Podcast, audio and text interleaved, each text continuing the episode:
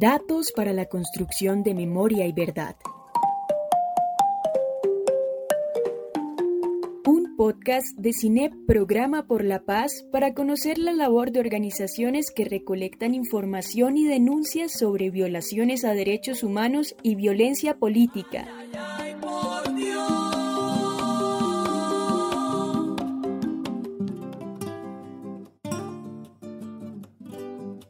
Fuerza de Mujeres Guayú. Camila Peláez, indígena guayú del clan Ipuana e integrante del semillero de la organización Fuerza de Mujeres Guayú. Fuerza de Mujeres Guayú es una organización o un movimiento que inicia con la visibilización del conflicto armado acá en La Guajira. Ya lleva 13 años trabajando aquí en el territorio. Es una organización que, aparte de visibilizar lo que pasa en las comunidades con el conflicto armado, es una organización que también se ha destacado por defender los derechos humanos, los derechos ambientales, todas las afectaciones que hay aquí en el territorio desde los diferentes aspectos. En 2017, la organización ganó el Premio Nacional a la Defensa de los Derechos Humanos en la categoría de experiencia colectiva. Fuerza de Mujeres Guayú tiene una, una escuela que se fuerza en esa escuela ha tejido una red con mujeres de diferentes pueblos indígenas. Ya se han formado más de mil mujeres en esta escuela. Han hecho parte mujeres mocaná, mujeres huigua, mujeres afro, mujeres cancuamas, yupa también, mujeres zenú. Entonces eh, ha sido un tejido muy bonito que ha hecho Fuerza de Mujeres Guayú. En medio de todo ese proceso también nos formó a nosotros, que somos el semillero, somos jóvenes o los niños, sobrinos, hijos o miembros de comunidades en donde ha estado Fuerza de Mujeres Guayú. El semillero también tiene su trabajo de incidencia o está realizando su trabajo de incidencia en el territorio Junto con la Escuela de Formación de Investigación del CINEP, el semillero realizó la publicación Agua y Mujer, un trabajo investigativo sobre la importancia del agua para la mujer y la espiritualidad alrededor de ella. Formas de visibilización del conflicto armado y violación a derechos humanos. Una de las herramientas que más ha usado la Fuerza de Mujeres Guayú son los medios de comunicación por medio de comunicados con las páginas en las redes sociales, también accediendo como un poco a las formas jurídicas, apoyando demandas que se han hecho. La red de, comunicado, de comunicaciones del pueblo Guayú, Fuerza de Mujeres Guayú también es una de las fundadoras de esa red. Entonces, en esa red lo que se ha hecho en temas de comunicación son documentales, cortometrajes, hay videos también que han sido utilizados como una, de las estrategias de visibilización. Eh, otro ha sido el Notiguayú, también ha hecho visibilización desde la incidencia política internacional. Entonces, varios líderes y lideresas de la, de la fuerza han estado en otros países visibilizando el trabajo, visibilizando lo que está pasando, la problemática que hay y pues con eso se han logrado también apoyos de, personas o de organizaciones de otros países. Mucha razón tenía Hernando Marín cuando cantaba sin fin defendiendo a mi Guajira. Reflexiones no dejaba en su cantar y hoy me duele la verdad que nada cambia y ahora vemos que si era cierto y nuestra dama está postrada. Están feriando nuestro desierto y con petróleo, gas y carbón quieren matarla. Están feriando nuestro... Contexto de derechos humanos en el territorio.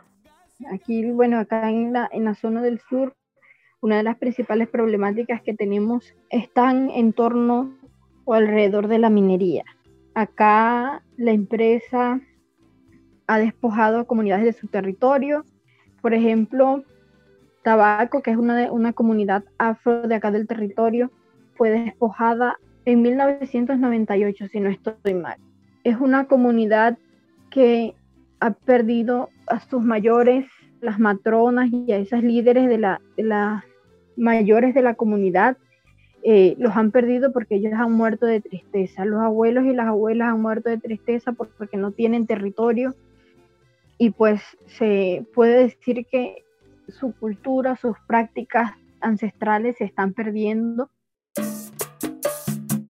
La explotación minera a gran escala a manos de la empresa Carbones del Cerrejón Limited ha despojado a la población de la mitad del territorio de los municipios de Barrancas, Atonuevo y Albania, según la revista Nochiniebla número 61.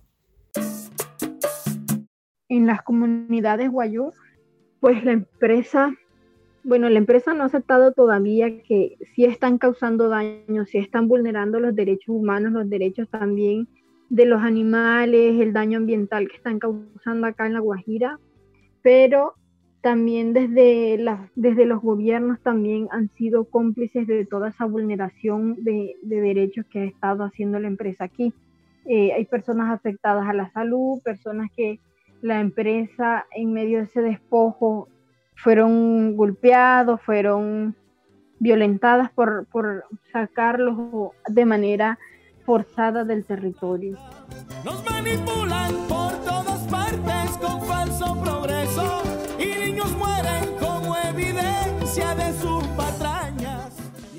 Las mujeres, por ejemplo, están, se están viendo afectadas. Las mujeres, hay mujeres que han sido víctimas de violencia sexual por la militarización del territorio o la privatización del territorio que ha hecho la empresa.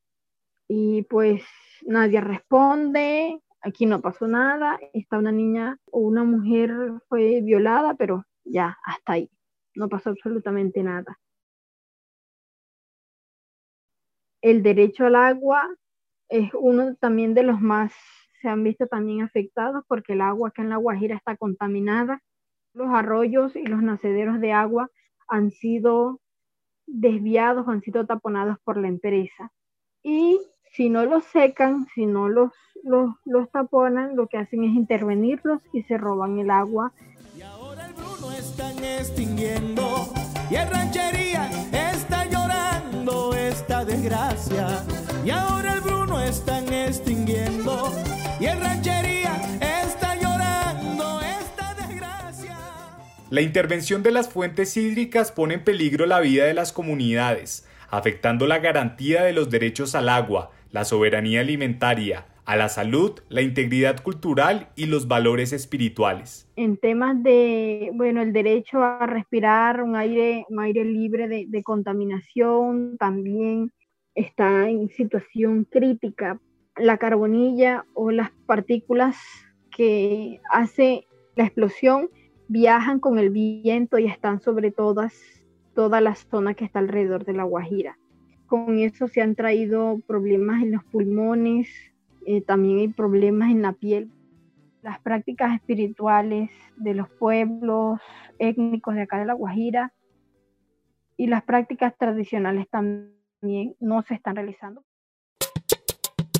Frente a las afectaciones a derechos humanos por parte de la empresa, Camila plantea que... Son tantas cosas que hay que exigir y que se han venido exigiendo y una de las principales es que se nos respeten nuestros derechos, que seamos escuchadas, que seamos escuchados como comunidades, como movimientos en representación también de esas comunidades, que se respete también el derecho a la tierra que también tenemos, que no podemos ampliarnos, no podemos crecer como, como comunidades, como resguardos, porque la mayoría son de la empresa. A que nos den una, una real participación en el sentido de todos los proyectos y las cosas que ellos hacen como comunidades tenemos derecho a la participación en, ese, en la construcción de ese plan de cierre y también en la implementación de ese plan de cierre, porque somos a quienes nos queda ese, ese inmenso hueco ahí tan profundo y pues toda la contaminación también nos queda, pues que la empresa cumpla realmente con, con todas las, las obligaciones ambientales y sociales que tiene. No es aparentar y tomar una foto y decir, estuve con la comunidad, estuve con esto, pero ¿qué hizo realmente en la comunidad? Hoy mi guajira lo que te vengo a pedir es que ya pares por fin tu indiferencia. Cuéntale al mundo que el Bruno quiere robar y el rancher y asesinar con falsas promesas. Agradecemos a Hinton Sarmiento y Snyder Iguarán por la música suministrada y a Camila Peláez, integrante de Fuerza de Mujeres Guayú, y a Andrés Balaguera por su locución.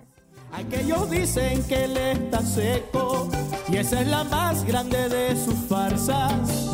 Ven mi Guajira unida, párate firme y saca tu